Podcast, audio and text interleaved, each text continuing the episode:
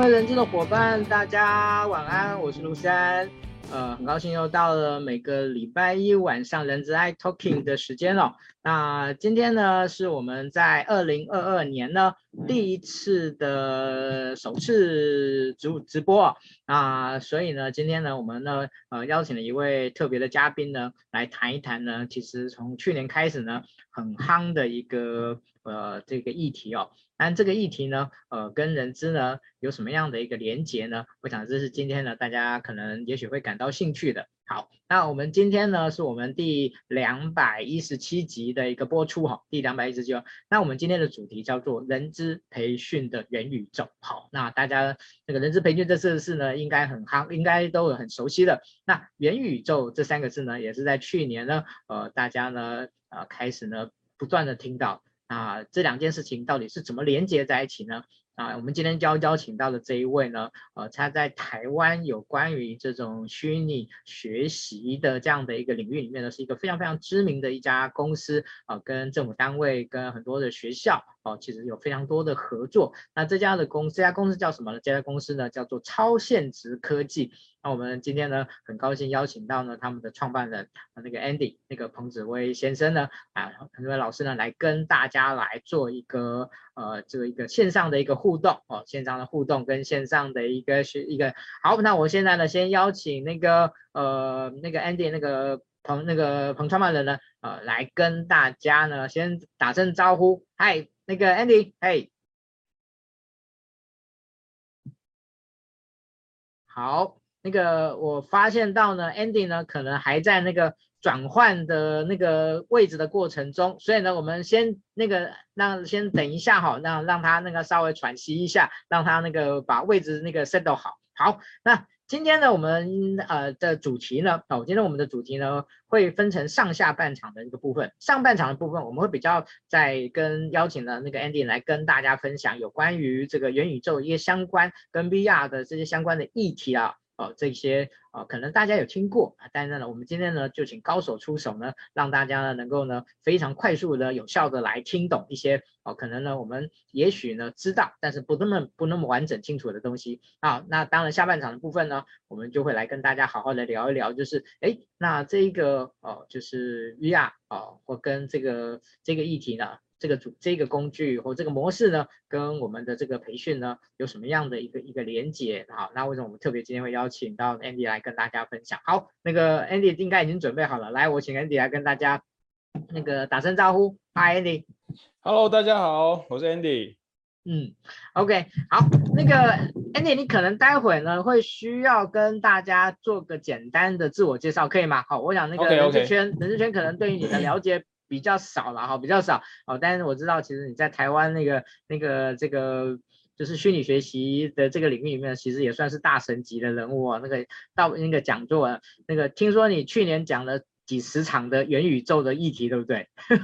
应该说现在是一月嘛。我在十一月到十二月总共讲了二十二场的元宇宙演讲。哇，OK，好，各位就知道了。今天我们这个非常荣非常有机会呢，很很很开心呢，能够听到那个 Andy 来跟大家分享这个。超级夯的一个议题哦。好，那为什么说是让他等一下呢？因为呢，我们要跟那个我们每一次都会有赞，那个都有抽奖，对不对？那这一次非常非常感谢那个超现实科技呢，他们呢帮我们准备了三个惊喜包。那什么叫惊喜包呢？就是里面呢会有钱小钱包啊，里面会有笔记笔这些相关的非常呃有趣的、非常棒的这些纪念品哦。那我们三个惊喜包啊，所以。今天呢，帮我们把今天的直播呢分享到您个人的动态上面。好，然后呢，在下面写上已分享。好，那我们今天呢就会呃分就会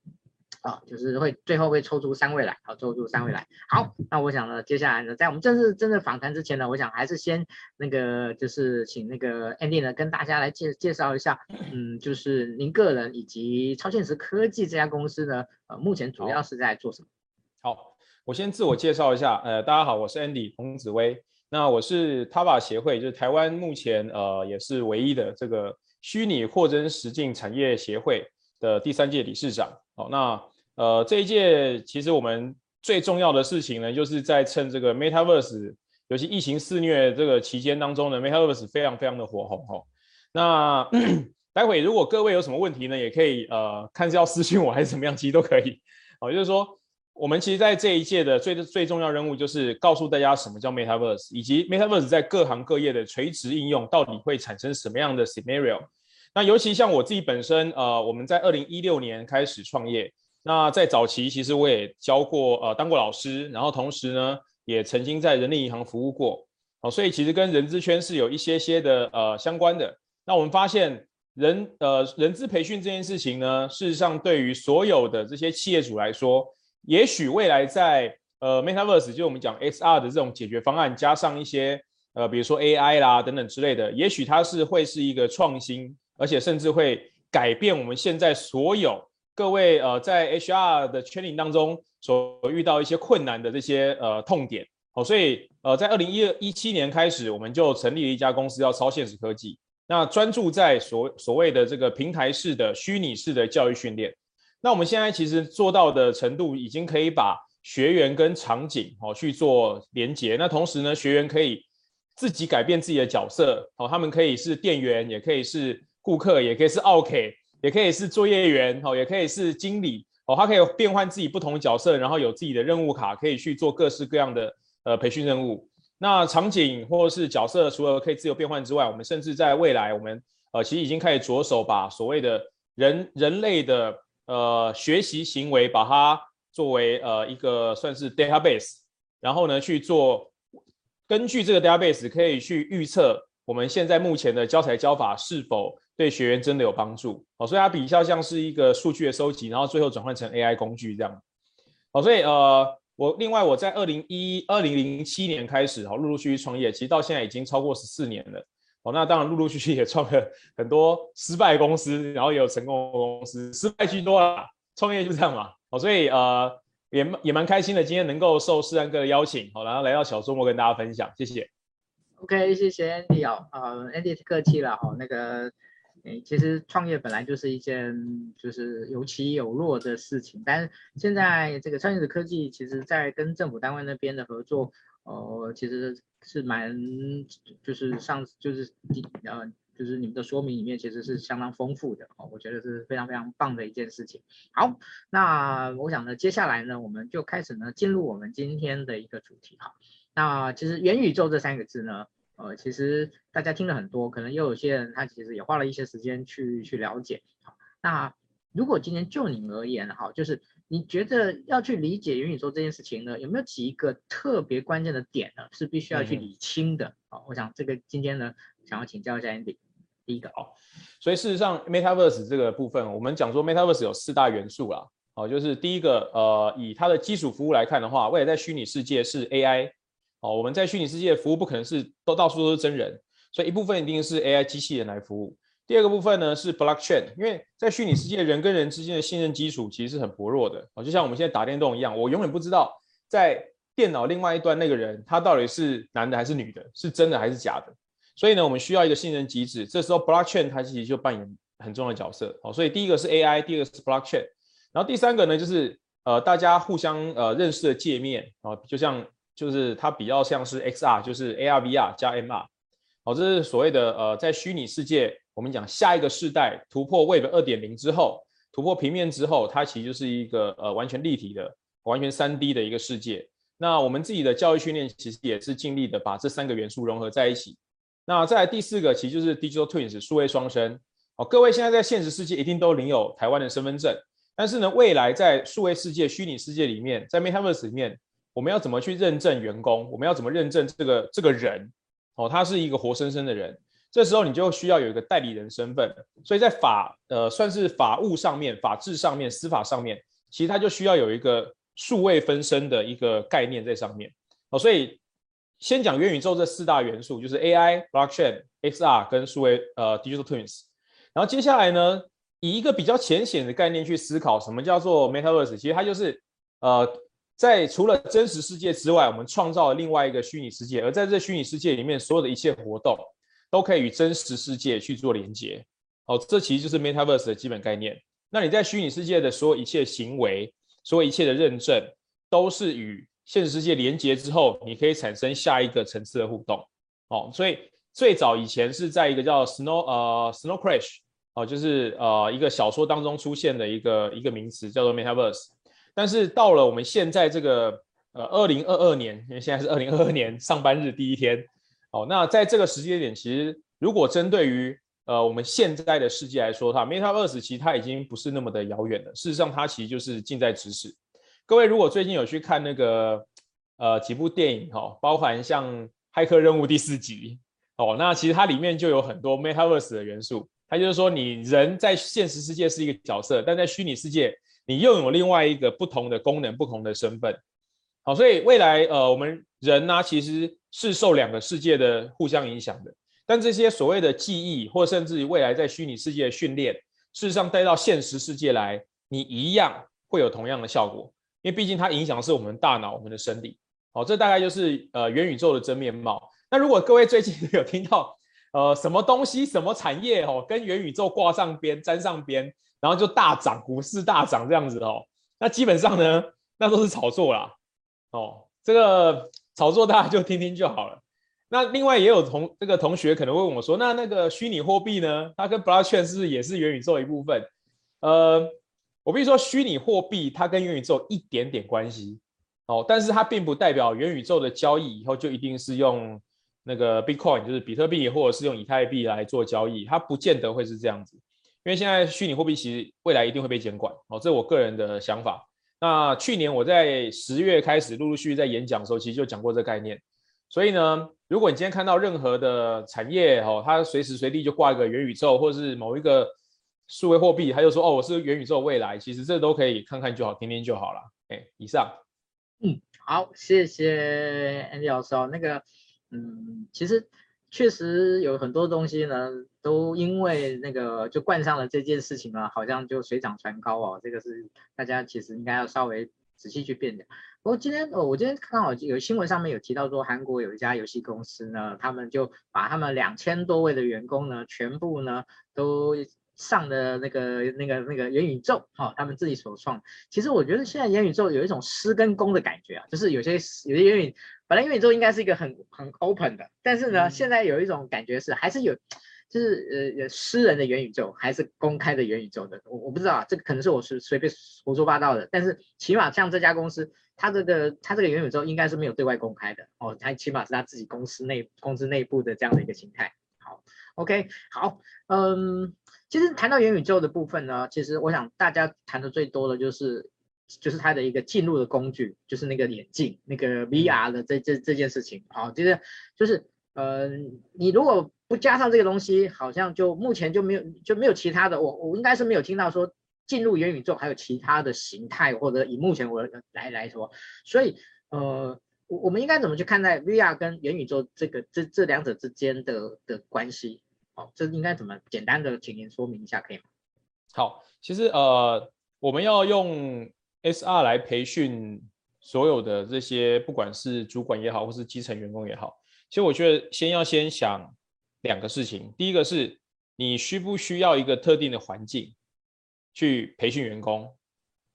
然后呢，但是你需要这个环境的话，但是如果它的成本很高的话，就我需要一个独立环境，然后这个独立环境的建设成本很高。那它就会很很适合用 AR VR 来做培训，好，这是第一个。所以如果今天你的培训本身它不需要有一个特殊的环境，那它其实它本身的这个环境建置成本需要，但是它的成本又很低的话，那基本上它不太需要 XR。那在思考第二个层次，就是说，呃，有常态培训吗？还是它只是非常态的？好，如果你今天是一个具有常态培训培训需求的，哦，那我们可能就要思考，就是说。那呃，他会不会需要实际场域？要不要打造训练所？然后同时呢，他需不需要替代原有教室？所以其实要思考的面向，老实说很多。那在我们公司的这样子的一个长期在呃所谓的 HR，就是我们讲 training 的这一个专业领域去耕耘来说，我们其实有一套完整的 SOP 哦，就是上述呢只是最初步非常 initial 的一个建议。那这个 SOP 先询问完之后，我们再思考，因为毕竟在呃 training 的这个 course 当中有非常非常多的种类，那这些不同的 course 我们会去协助不同的企业去做分类。那分级分类完之后呢，才挑出说，嗯、哪些课程其实最需要用 Metaverse 或是用 XR 来做 training 的。其实我必须要讲啦，就是千万不要为了 VR、AR 而 AR、VR，千万不要为了 Metaverse 而 Metaverse。今天如果你的主管跟你讲说，哦，有一个公司他们用那个 VR 培训很厉害啊，那个什么消防训练啊，那个什么什么什么钣金训练啊，然后他们这个线上的这个作业员训练都用 VR 来训练，什么公安训练用 VR 来训练，那我们公司是不是也要来跑一套这个这个 XR 的训练？那我可以跟你讲，你真的最终还是要认真的思考你们适不适合哦，并不是所有的训练都可以套上 VR AR 的，哦，有很多客观主观的环境条件。套上去之后，我们才能一步一步的去思考，哎，那这样子是不是应该是我们需要的服务？OK？OK，Andy，我们在有关于培训的部分，我们会放在下半场来谈。好，那我觉得上半场的部分，我想呢，先给大家呢做一个算是名词变异吧。好，变异就是把这个把这个名。一些相关的一些名词呢，把它做一些比较呃完整的、比较好的定义跟跟辨辨识 OK OK OK 辨辨识的这个这个部分。好，所以呢，我我我想，哎，我先跟大家讲一下了哈，这个这个跟大家，我们今天呢，这个这个那个 Andy 这边，哎。哦，有准备的三份惊喜包哈、哦，是有关于这个小钱包，有关于这个笔，然后一些相关的很很特很特别的纪念品哦，要送给大家，总共有三份，哦，总共三份。那如果帮我们分享到我们今天啊，叫你个人的动态，在下面写上已分享，好，那我们在最后就会抽出三位，在这边再次跟大家说一下。好，那嗯，其实，在有关于 VR，你刚刚有提到哈，VR、AR，还有一个叫 MR。好，MR，这三者之间的差别是什么？好，我我想在网络上面大家打一打，最常出现就这三个名词。OK，是，其实 VR，呃，我们先从最简单的 VR 来看好了。VR 其实它就是把人丢到一个完全虚拟、百分之百，呃，非自然的一个环境当中。哦，它就是完全百分之百数位化世界。那如果是 AR 的话呢，它是把现实世界的场景加上虚拟的资料，所以你你人还是存在真实世界。那在 VR 的话是完全存在虚拟世界。那如果是 MR 呢，刚好介于这两者中间，也就是人呢，他是同时可以看到虚拟世界的场景，但是这个场景其实也跟现实世界融合在一起。哦，所以 MR 跟 AR 跟 VR 的差别在这里。但是如果说呃，在哪一个会比较接近，就是 AR 跟 MR，其实他们两者比较接近。毕竟他们都是在现实世界当中去叠加资讯，但是 VR 的话是在虚拟世界当中不断的叠加资讯。哦，所以有人说啊，这个 VR 是那个这个晚上睡觉梦到鬼哦，碰到鬼，然后 AR 是白天走路碰到鬼。哦，因为你是在白天的时候戴上 AR 眼镜，你一样看到都是虚都是真人头上有虚拟的资讯，但如果是 MR 的话呢，就是无时无刻都看到鬼。哦，你不管是在哪里，你如果戴上 MR 眼镜的话呢，所有资讯不管是在真实的、虚拟的，全部都倒在你的眼睛里面。哦，所以这是 AR、MR 跟 VR 的最大区别。那以现在台湾的状况来说，事实上，呃，VR 的硬体技术是比较成熟的。哦，VR 大概在二零二二年，就是今年会成熟度大概到九十 percent。哦，什么叫九十 percent？就是一般人买得起，而且它本身的硬体。是可以呃支撑我们日常使用的，哦，包含电电力啊，然后还有包含它的解析度、哦晕眩度等等之类的。但是 AR 的部分呢，我们现在目前比较期待的是，呃，在 Apple 的第一代产品上市之后，也许还有第二代、第三代，我们大概是在看二零二五年啦，大概二零二五的时候，AR 应该它的整体的生态圈就会成熟了。那 MR 当然就更更远了，大概在二零二八甚至二零三零甚至三二零三五年才会有机会成熟。哦，大概就是这三者的区别。嗯，OK，好，所以呃，Andy，我可以说 VR、AR 跟 MR 有三种不同的眼镜吗？是是这样子吗？对对对，其实他们三者硬体差异性非常非常的大。那以 VR 来看的话，事实上，呃，它的硬体目前是比较成熟的。哦，毕竟 Facebook 收购了这个 Quest。这家公司之后，Oculus 这家公司之后推出了，不管是 Oculus Rift 或者是 Quest，其实它加速了整个 VR 的这种发展。那疫情其实是个很大的推手啦，所以在疫情影响下，其实 VR 购买的人越来越多。哦，那全世界目前已经快要逼近一亿人在就是买那个 VR 头盔了。所以台湾其实我觉得还稍微慢一点，只是在美国其实已经很多人买了，美国、欧洲，然后中国大陆，哦，几乎就是大概有。每三十到四十个人手上就有一台，那他们还在还在持续增加当中。但如果以 AR 来看的话，就各位现在脸上的眼镜啊，世安哥现在脸上眼镜啊，其实有很多的厂商其实都已经把眼镜做成 AR 版本，但是它的耗电量是个问题啊，电池放在哪里，对不对？然后还有它的穿透率，就是如果今天我要有一个很很明亮的这个视觉，大部分的 AR 眼镜的前面的镜片都还是属于一个投影镜片，所以会看起来像太阳眼镜这样暗暗的。所以不管是电量或是视觉效果来说，AR 都还没有达到我们人类可以接受的程度。那当然还有一个是像 Microsoft 它自己出的 HoloLens，那这个硬体其实它本身的成熟度也很好，但问题就是它还是一样的状况。第一个重量太重了，哦，就是我戴上 AR 眼镜不像 VR，VR 是坐着，然后你就可以开始体验，你不用走到处走动。但戴上 AR 眼镜之后，因为它是跟现实世界叠加在一起，你今天在饭店里面，在商场里面，会想要戴着这个眼镜到处乱跑。那你的脖子要多承受六百到八百克的重量，其实一般正常人的脖子上面只有大概十四到十六条肌肉的情况下，而且都很短很小，那根本很难去支撑多的这个将近八百公克的重量，然后戴上二十分钟。像我们自己戴那个 AR 眼镜啊，就是 Holens Two 啊，大概戴二十分钟，脖子就要抽筋了。哎，所以这个其实是一个硬体上面很大的限制啊。但是像 VR 头盔现在已经最轻可以轻到大概呃四百公克，就大概一只手机多一点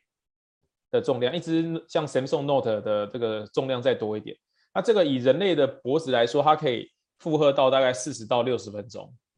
所以呃，对硬体的部分大概是这样。所以老实说，我个人是觉得硬体还没到极致，但是它很快 VR 就会来到成熟的甜蜜点这样。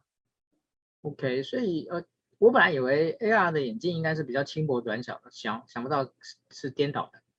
轻薄短小，它当然就是只能用五分钟，因为电池不知道摆哪里啊。那现在还有一些厂商很好笑，把那个眼镜 AR 眼镜的电线啊，直接跟手机连在一起，它吃手机的电，然后结果你 AR 的视讯会议开完二十分钟之后，你手机手机剩下十趴，那很多人就开始骂啊，啊怎么吃我手机的电吃这么凶？所以这个其实老实说，我觉得。AR 还有很长一段路要走，哦，它的本身的天然限制太多了，包含像刚提到透镜的限制，包含电池的限制，甚至啦，我们讲说它的这种传输的限制，你会有人可能问说，奇怪，在 VR 头盔里面，照理来说传输量比较大啊，其实并没有，因为 VR 头盔我们看是固定的场景，但是在 AR 里面，你要随时走动，你走，我刚刚讲了，你走在路上，然后讯息随时传出来。每一个人头上都会显示讯息，每一个你在超商拿起来的面包、这个饮料都会显示讯息。那它是不是讯息量其实传输的是比较多的？因为场景一直都在变化，一直在变式，所以事实上 AR 的耗电量或者它的传输量都是比较大的。所以这跟我们一般人的原来的想象可能是完全不同的世界。嗯，OK，谢谢 Andy。那个那个，我们今天如果不听你讲，其实大家可能这方面是有点误解的。因为我想请教，这就是呃，在中场休息之前，然后我想要请教您，就是嗯，目前有关于那个 VR 的应用的部分，然后 VR 应用部分，大概在哪些场域或哪些产业应用的比较多？哦，那比较多。那嗯，目前在整个 VR 的应用上面呢，有哪些比较大的挑战？然后当然费用那个钱一定是一个挑战了哈，但钱这个部分我们就只能只能看慢慢的来来看哪什么时候有一些突破性的。但是我们撇开钱这件事情啊，就是它大概应用在呃，目前您就你所知的，它可能应用在哪些产业或哪些情情境？然后呢，就是它可能有什么样的应用上的挑战？Okay. 好，呃，先讲产业类别哈，应用最大的、最多的四个产业分别是娱乐，哦，娱乐当然就是打电动嘛，哦，然后还有一些呃演唱会啦，比如说像美国，他们其实已经有非常多的疫情期间有非常多的演唱会停办，但是都在 VR 上面。直接开办，哦，所以最多的一场演唱会同时线上，哦，包含像用 VR 头盔看也可以，用手机看也可以，哦，但是手机看的话，你就没有那个立体 3D 的感觉，哦，总共的线上人数是一千两百万人同时在线，哦，这个已经破破了那个美国网络同时在线的记录。那另外一个是呃医疗，哦，就是说医疗的这种模拟训练，其实它也是 VR 的一个特色之一。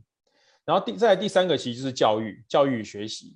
哦，那其实，在台湾的学校，台湾教育部其实很不错哈，就是这个要给目前台湾的这个教育部，尤其资科司跟国教署来点掌声啊。他们其实有看到未来的这个孩子们，他们其实会活在所谓的呃虚拟世界的学习当中，所以他们在呃两年前开始就陆陆续续补助学校，他们可以去建置 VR 教室。哦，所以在台湾其实呃全世界来看的话，不止台湾，全世界来看的话，其实教育也是一个算第三名。哦，就是扣掉刚刚 entertainment，然后跟 medical，然后第三个就是 education。好，然后再第四个是什么呢？其实大家可能很难想象，但在台湾其实很夯的，就是所谓的工业应用。工业应用包含了跟各位最有相关的人资培训，尤其是像这种工厂式工厂的场景，包含了公安训练，包含了新进人员训练。包含了机台的 SOP 操作，那甚至于我们讲的，像现在目前台湾的军警消训练，其实大部分也都开始往所谓的 VR 训练走。那这四大领域，事实上在整个全世界来看的话，也是刚好就是占前四名。台湾其实也是，那只是说，呃，如果我们真的要认真去思考的话，其实它的确还是有挑战的。比如说刚刚提到硬体的价格，哦，就是在台湾我们能选择的硬体非常的少，只是呃，但是我们现在其实海关很。很 OK 啦，就是我们直接从美国买东西进来，很多是免关税嘛，哈，所以你从美国买 Quest 或在台湾买 HTC，哦，其实都算很便宜。如果各位这个人资的这个工作者，哈，有需要买这个 HTC 的话，哦，请来找找我们公司，我们会有一个呃 Focus 三原价三万多块，哦，今天只有这边听得到，原价三万二，哦，它是一个非常非常好的一个设备，但是在这边。你们可以以一个意想不到的价格，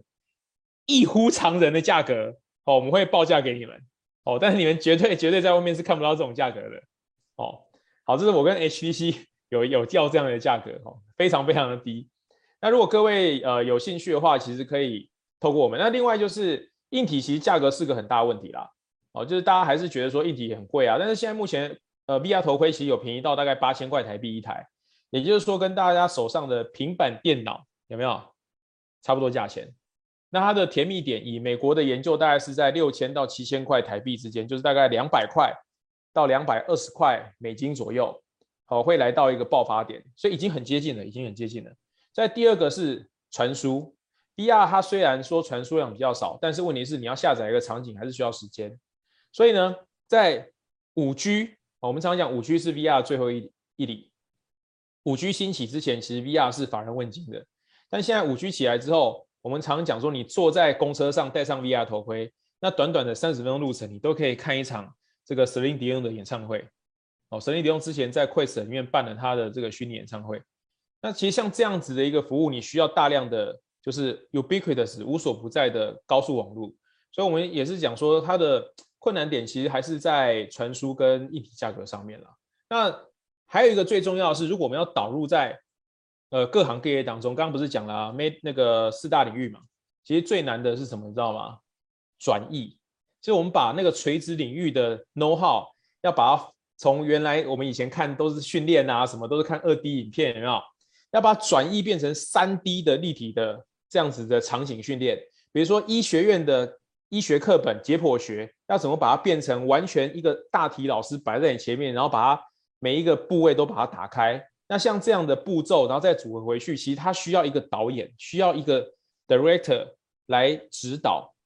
那更何况，其实，在刚刚讲的工业应用或是教育上面，那又更需要各行各业的垂直领域的这些专家们来给予 know how 的指导。所以，我想这三个阶段是最困难的一件事情。OK，谢谢 Andy 哦。呃，我我想在刚才我们现在前半段的部分呢。可以了解哦，就是就是所谓的元宇宙，呃，它的一个重点在哪里？然后，呃，以目前来讲的话，VR 是一个非常核心的一个要件跟一个工具啊。那这些要件跟工具呢，在台湾的一些应用的部分，其实呃可能呃超出我们大家的想象的广泛。好，只是呢，大家可能接触的层面比较没有那么的多。OK，好，那这些问题，我想呢。在接下来呢，呃，也就是跟任何新的议题一样，它嗯，因为有需求，因为有一些呃，大家找到新的应用的的一个的利基，那大家当然就会有一些更新的突破。OK，谢谢那个 Andy。那我们下半场的部分，我们就主要来谈有关于这个 VR 跟有关于培训的相关的议题。但是我们在谈培训一些的，我们其实一都知道哦，其实因为去年就是这两年因为疫情的关系哦，所以呢，呃，VR 就就这个元宇宙 VR 这个概念的就非常的兴盛。那这个兴盛呢，其实源于一个很重要的议题，就叫做远距工作，好，远距工作这样的形态。所以，呃，今天在整个远距工作的一个形态里面，也许培训应该是一个，呃，就是他培训不，也许不会每天做，但是呢。远距工作这件事情，尤其是远距会议这件事情，可能我说我，可是我是会每天做的。好，所以如果今天我们用所谓的远距的会议的形态来来跟来使用 VR 的话，你你觉得这件事情它会会产生什么样的一些状况？一些状况？我我想我有点好奇，想要请教一下 Andy。OK，远距工作哦，如果用 VR 来工作的话，第一个当然就是很晕的。对，因为 VR 晕吼，就是我们讲 VR sick 这件事情哦，它大概以正常来看的话，最多最多四十分钟哦，包含我自己在内，我觉得我已经是 VR 的重度使用者了，但我大概就是玩四十分钟。但那是成人来看呐，哦，如果是工作者，那小朋友没这个问题。这个我自己儿子十二岁以下的，他们基本上用 VR 可以玩上一个小时，他们都不会晕。这其实跟我们的生活经验有关，因为我们都大人了嘛，在现实世界已经生活太久了，所以我们很习惯这一切。但是小朋友没有这问问题，所以如果今天是大人要在 VR 世界里面工作，哈，他大概一次的使用时间，如果是一般人的话，第一次使用大概极限是十五到二十分钟，那第二次使用最长最长，我们是建议在二十五分钟以内。哦，所以如果以一般正常人要在 VR 里面开会，哦，他的会议。必须是在二十五分钟以内去结束，有没有大家觉得很棒棒？因为一场会议可以二十五分钟结束，哎，哇哦，老板可以废话短一少一点，然后每个人可以讲话讲得很急促，我二十五分钟开完会了，哇哦，超棒！哦，对我来说我也觉得超棒。所以在 VR 开会呢，基本上二十五分钟为限，所以每一个人都要先做好准备，这是第一个要件。第二个呢，所有的人呢在 VR 里面开会都必须先自己有一个 avatar，但是你知道各位啊，那个你们在玩游戏的时候，有没有发现一件事情，那个男生都喜欢选女生角色，女生都喜欢变男生。所以在 VR 里面开会的时候，你会看到一群不认识的人。你的同事明明叫麦克，但是他的男他却是女生；你明明你同事明明叫 Angel，但是他却是女生。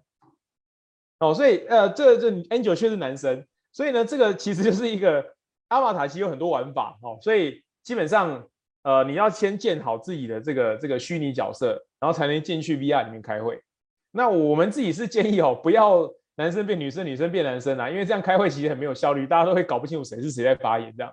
所以如果今天真的要在 VR 里面开会的话，我觉得第一个是你时间要控制好，要先做好准备。然后第二个呢，呃，必须要先适应好有别于现实会议的所有的一切，包含像空间感。我们在 VR 里面开会，虽然呃，现在有很多 VR 会议室，它也一样有这个白板，也可能有这个投影设备哦，简报设备，你一样可以在 VR 世界里面看到简报。但问题是你跟人、跟同事之间的互动啊，你就不是像坐在隔壁这样互动。我们在现实世界里面，两个人在讲话，台上主管在讲话，你两个人在底下私窃窃窃窃私语的时候，是会被骂的嘛？对不对？会被记起来记一笔。但在 VR 里面呢，我们看到的会议室功能是你两个人在底下偷偷讲话。台上主管是不知道的，是不知道的。就是你甚至可以把台上主管讲的话录音起来，随时就把它录影录音起来。哦，所以这个其实是在 VR 数位世数位世界里面，其实可以做很多事情，甚至你可以一怒之下把你上面的讲话的同事或主管把它变皮卡丘也可以。所以如果不想听他讲话，你也可以把它静音，只是你可能后来 被点名到的时候，你回答问题会回答不出来而已。所以，呃，在 VR 世界里面开会，事实上，你问我可不可行哦？的话，我会跟你说可行，但它还是有些限制，它会强迫所有的人呐、啊，改变他的所有的行为习惯。也就是说，开会会不会更有效率？会。就像你们现在如果有用 GetTown 的开会的话，你会发现在视讯会议的开会上面啊，大家会比较容易事先做好所有的准备，就是成熟的工作者会事先做好准备。而不会等到开会的时候才在那边阅读资料。好，我想这个是用数位工具最大的差异。那在 VR 里面世界，在 VR 世界里面，其实它又是另外一种场景。你可以发现，呃，我跟异地而处的同事们或是客户们，我可以更有感情。其实比我们现在用视讯大头人人的大头这样来的，其实更有感情。为什么？因为我看到他是看到他的全身，而且现在 VR 厉害到可以，你可以一边讲话，他的 Avatar 的讲话的那个表情，跟你讲话时的真实表情，可以大概有百分之八十到九十分的雷同，你的喜怒哀乐都可以表现得出来。也就是说，人的人跟人熟悉的程度啊，并不是只有头这件事情，而是还有我们的手势，还有我们的肩部动作，哦，还有我们的转腰的动作，其实都可以视为一种。在会议上面的情绪表达，所以如果今天是单纯对于来说讲开会或工作的话，事实上，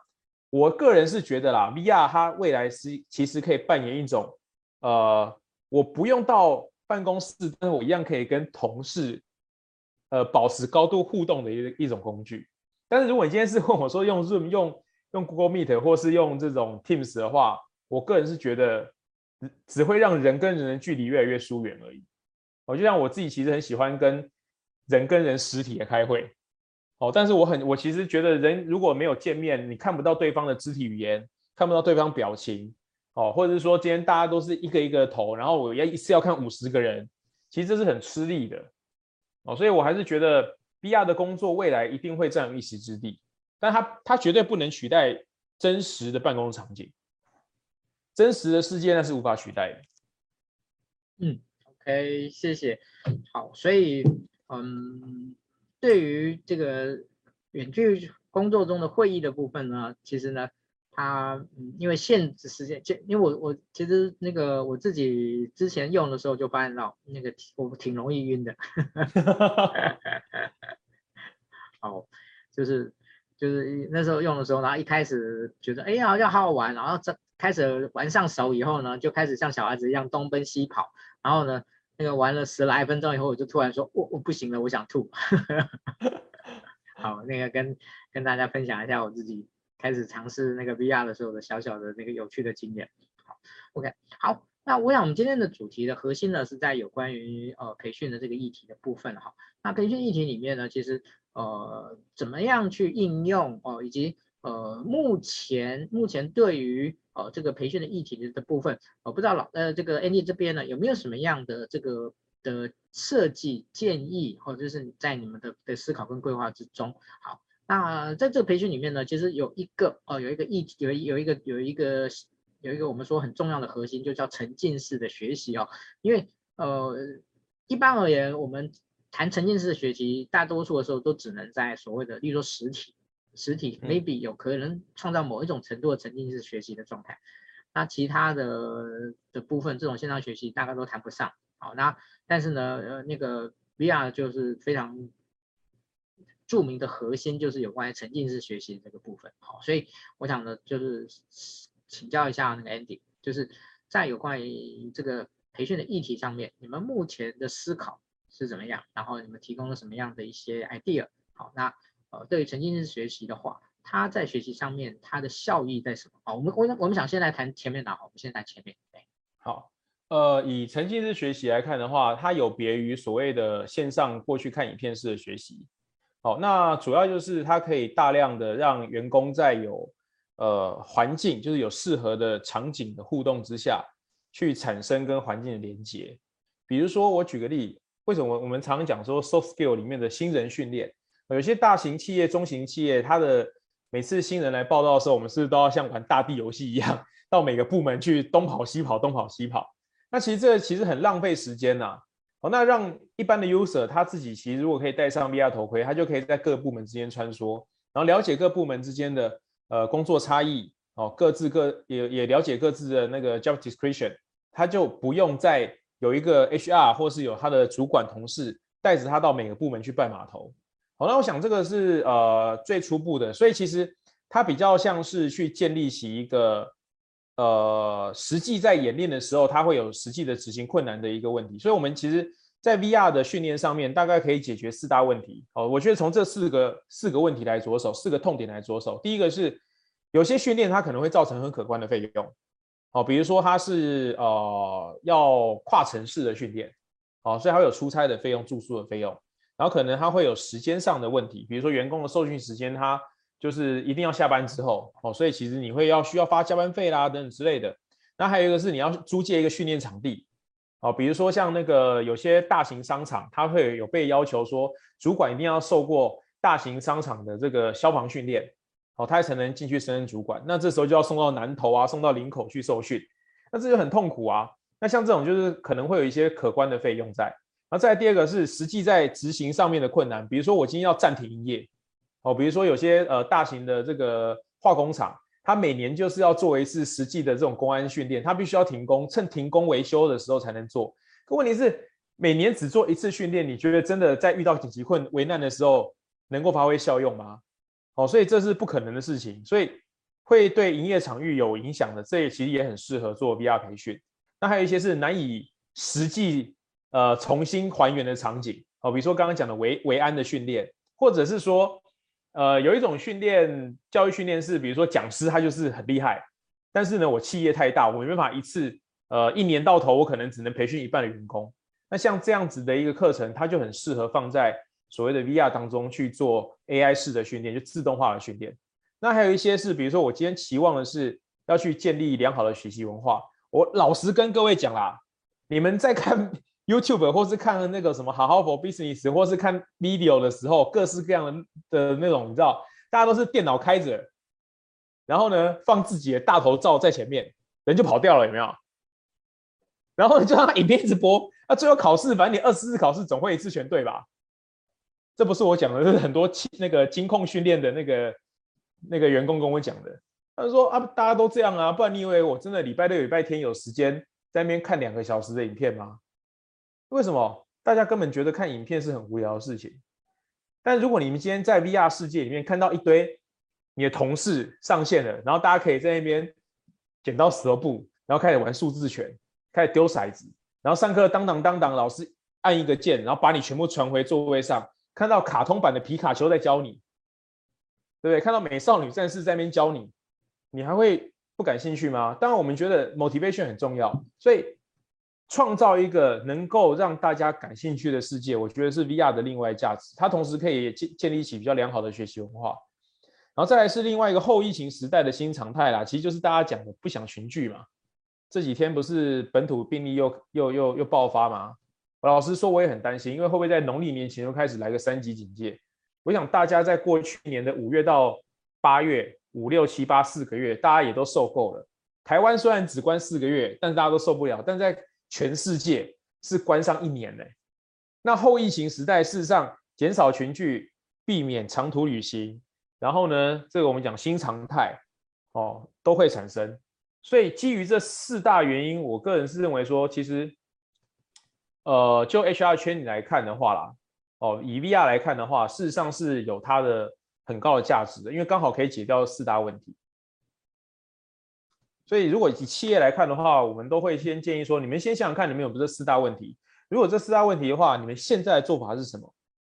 那如果真的是四个问题，在现在做法来解的话，还是有其困难性。那也许你可以思考是，那是不是有机会，呃，去找找看有没有 VR 的解决方案？我想这会是可能的一个可能的解决方案。嗯，OK，呃，Andy，我想要请教你一下。对于所谓沉浸式学习这件事情呢，你们有没有什么特别的的研究可以分享给大家？OK，沉浸学习是有一些数据啊，你我这边找一些数据，应该可以分享给大家。稍等我一下下哦。呃，沉浸式学习，我们现在 PwC 其实他们在二。二零二零年，在疫情期间，他们其实做了一连串的这个研究，然后 XR，好，这边这边，哎，我可以直接分享画面吗？哦，应该可以。好，那个，请帮忙那个开放权限给老师。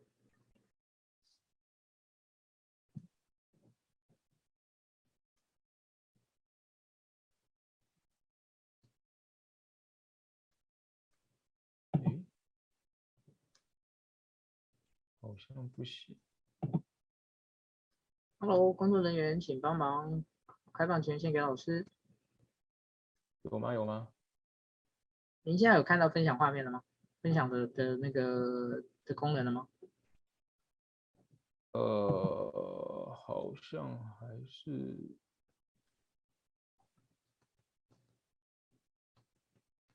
好，呃，有有有有，我直接开分享，分享画面，这个好，各位有看到这一页吗？VR 企业教育训练提供的一个价值。哦，这个其实是来源是这个有 PWC，他们花了一整年时间。然后在全世界有实施所谓深度 VR 教育训练的企业，哦，然后所收集到数据，他们其中包括了百分之七十八的员工，其实他们觉得，如果今天要呃去训练 soft skill 的话，他们偏好用 VR 来训练。这为什么？在心理学上，哦，我们常有一个很有趣的现象是，我们不喜欢跟真人去对话，尤其陌生人。所以我们要训练这种 soft skill 的对话技巧的时候，其实在用 VR，然后去 Avatar 跟 Avatar 之间的对话的时候，我们是很轻松自如的。也就是说，这其实就体现了说，人在打电动的时候啊，可以引发出你的潜在人格，你知道吗？哦，所以百分之七十八员工他们偏好用 VR 来做 soft skill 的沟通技巧训练，这个是很很很可以理解的。你可以让看到说，平常不太讲话员工啊，你就很难教他。你跟他讲说要去跟奥 K 怎么去去去安抚他们，哦，你如果面对面跟他讲，他真的很难接受。但如果教他在 VR 里面做训练的话，哦，那个对答如流。他训练了两三次、三四次之后，当他有了这样子的一个记忆点，等到他实际的上攻，就是我们讲的真人对谈的时候，你会发现，哎，他的技巧又出来了。哦，这是第一个。然后第二个部分是有二点七五倍，百分之两百七十五的主管，他会有更有自信的去执行他在 VR 的主管训中所学到所有的知识。好，这是自信心的提升。在专注力的话，各位可以想象啦，你今天到底是看电视比较专注，还是看电影比较专注？电影是完全沉浸，因为整个画电影院是黑的，所以你看不到旁边的东西，你也不能去做别的事情。但你在家里看电视的时候，你动不动就想要从沙发上起来，一下开冰箱，一下接手机，一下拿去开开门，一下有按电铃。所以在用 VR 的话，你没有这些问题，你就是一个沉浸式的学习。所以在沉浸式学习里面，它的培训专注力是线上学习者的四倍，哦，是原来在教室里面的一点五倍。也就是说，这样子的专心程度，各位可以想想看，这样子的专心程度有没有办法帮助学员能够得到更好的考核成绩？这是一定会有的。然后再来以高成本效益来看的话，哈，他们去。呃，调查一万三千名员工的花费是透过，如果你是实体的训练的话，一万三千名员工的话是 VR 训练的八倍，所以 VR 其实帮他们节省了百分之就百呃八分之七的费用，这是一个很可观的数字。然后再来是速度的话，用 VR 学习是比实体课堂快四倍。哦，我们自己以前在二零一七年的时候，我们做过一个实验，在台湾，我们把那个细胞就是。植物细胞跟动物细胞的 3D 立体模型放到 VR 里面，让生物老师真的实际的课堂去教那些呃高中生。结果那个我们的生物老师王鑫老师啊，他就跟我讲说，他们只花了二十分钟一堂课，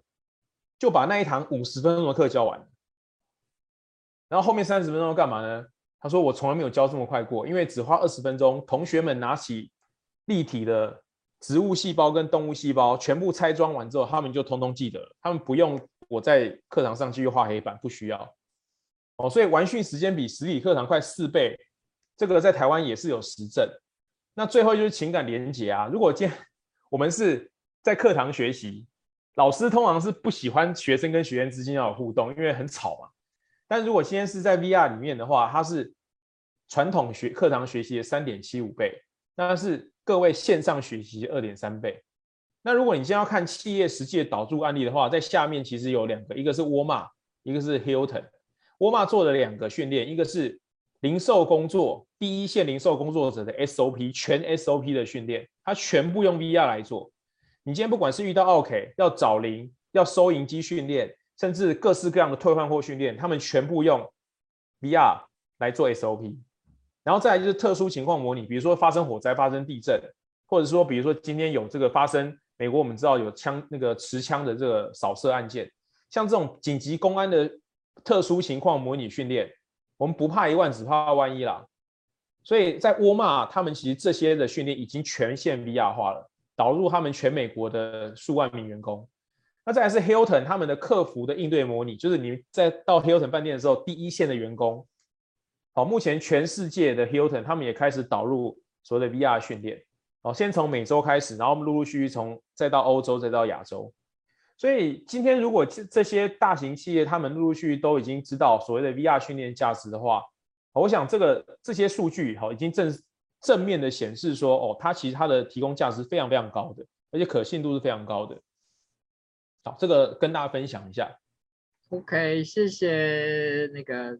Andy 啊，我想这些数据呢，对于很多呃在接触这个 VR 的培训的这样的一种形态的人呢，我觉得应该是打了一枪，打了一针强心剂啊，哈，因为啊，不然的话，其实大家对这件事情，事实上呢，呃，有些人可能是且战且走，有些人可能是觉得，嗯，他他到底，呃，可能，呃，应该是说。会有一种实际应用上面的感受跟呃整体数据相加的这种落差，就是有些人可能他只是实际操作的时候，他可能会因为各种原因，他觉得嗯好像也还还还还也还 OK 嘛，也没有什么特别的。可是今天当这个数据用一种非常宏观的把它做一个基础，再把它做一个会诊的时候，哎。原来它其实是呈现出了一个相当具有效益的形态出来，好，我觉得这个是非常非常非常重要的一件事情。好，那我想我们还有一点时间，然后最后呢，我想要请教一下那个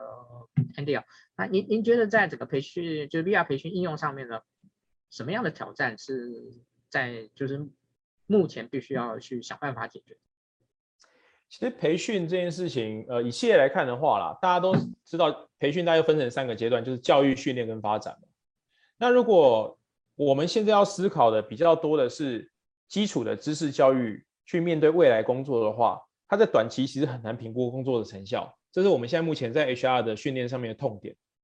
好，那再来，如果是以训练来看的话，就是我们训练的是眼前即将面临到，比如说比较需要熟稔度的工作，那它一样啊，它也是短期很难去评估你的工作成效啊，除非你今天在超商训练，然后做咖啡机，你可以看到它哦，显而易见，它二十杯咖啡会做错一杯，类似像这样子。但是在人才育成的这三个过程当中，事实上都会面临到我们讲的效益评估的问题。我想这个这个应该是所有 HR 我们在做训练的时候的一个痛啊，就是我到底要怎么评估我的训练的效益？但是在 VR 里面呢，我们其实是呃让大家打破时间空间的限制，所以比如说像超商的场景，我们可以帮便利商店重建他们的训练的场域，所有的学员他们不用集中管理。就随时随地可以上线，然后教官呃地区的这督导，他可以随时就是透过上帝模式去看看这些新进员工，好新进的，比如说一到职一个月之后，我们要去帮他们做监管，店长做考核，甚至做店长训，这一期就可以透过呃 VR 来做这样子的一个训练。那你可以透过这样方式去做短期的考核，因为我是眼睛看得到看得到这些员工他们所做的每一个 SOP。我们还是还是回到刚刚讲的。为什么 Hilton 跟沃尔玛要做 SOP 式的训练？就是因为教官看得到，教官不用千里迢迢到每个分店去，每个每个 Hilton、每个沃尔玛去看，他在 VR 世界里面就可以用上帝模式的视角，哦，然后去监看每一个员工他在不管是收银台也好，或者在这个 warehouse 就是那个仓库好站板那边，他到底做的步骤是否正确？他遇到紧急危难的时候，他的动作标准处理程序是否正确？我想这个是。短期评效成成效评估最重要一件事情。好，那你以 VR 来看的话，如果我们讲最快的看到效益是这个，那如果以中长期看的话，当然就是数据的收集啊。我们所有的训练都希望看到是讲师在培训每一个过程当中，到底哪一段学员是感兴趣的，学员的正向反馈以及他的行为模式是不是真的有被有被记录起来之后，然后能不能达成在企业当中的要求。好，在 VR 里面是可以把你的每一个 action。都上 take 之后记录起来，你是不是有完成？比如说我的手有没有举到这么高？我在刷油漆的时候是不是真真的每一层哈每一次油漆我都要刷六次？这些其实 SOP 过去当学员在偷懒的时候我们是不知道的，但在 VR 里面你可以把每一个关键点都去记录。那最后呢，你就可以知道我们这样培训套在于学员身上的时候，他的行为模式是否真的有被改变？我想这。最后还是回到 AI 的部分啊，因为 AI 可以协助所有 HR 去监看、去判断。哦，所以我还是强调说，如果今天我们最后要去看呃 Metaverse 跟这个 HR 这种 training 的关系的话，我认为是一个比较正向的思考，而且会有正向的影响。OK，谢谢 Andy。好。那我想时间差不多了哈，在最后呢，我想那个在我 ending 完之后呢，请 Andy 呢可能用一句话来跟大家分享一下，就是觉得 VR 应用在企业培训的价值跟意义哈，就用用用一句话，当然所有一句话不一定要是一句哈，OK，就是用一个简短。好，那嗯呃，我在这边跟大家报告一下啊，就是说在今年啊，在今年啊，其实。这个就是超现实科技，他们对于哦这个 VR 的一个培训应用的场景的方案，其实他们已经做出来，好，他们已经做出来，好，那其实它就是一个 SaaS 的云端的这样的一个方案的部分，好，但是呢，因为它会牵扯到有关于这个 VR 的的一个这个就是那个眼镜的部分，好，所以呢，呃，在接下来呢，我们想会希望呢，能够跟啊。超现实这边呢，或者其他的呃那个合作厂商呢，能够有一个呃类似租赁方案的形态，好，来提供给呃 HR 的伙伴，好，那到时候呢，正式出来以后呢，我们会再跟大家做一个正式的宣布，啊，这是第一个部分。那第二个部分的话，就是小周末，啊，跟那个各位 HR 伙伴呢，好，在这个超现实科技 Andy 的呃的这个。协助之下，我们应该会做一个，我们会做一个方案。那这个方案呢，可能是一个线上的尝试啊，线上尝试就是，呃，我们可能每一次就半个小时的会议，然后大家呢，呃，在线上呢去做一个啊，例如说 QA 的这样的一个回应，好，那但是呢，我们就是用这个这个。VR 的这个环境跟 VR 的这样的一个工一个一个工具来来做一个让大家呢习惯一下哦，在这个沉浸式的这个环境中呢，大家的一个互动，好，这个是我们呃一一直在在在讨论的，好，所以。那个这两个案子有一点连结，但是又互相独立，好，但是呢，我们在在今年呢，一定都会来做这件事情，好，所以在今年呢，一开始呢，首年呢，第一场直播呢，我们就特别邀请到 Andy 来跟大家做一个分享，啊，也告诉大家这个好消息，好，哦，我的 ending 结束了，来，那个 Andy，你 OK，最后送给大家的是什么？Okay. 呃，欢迎大家来元宇宙一起进行人资培训，我们会带给你们更优质而且更。呃，欢乐的解决方案。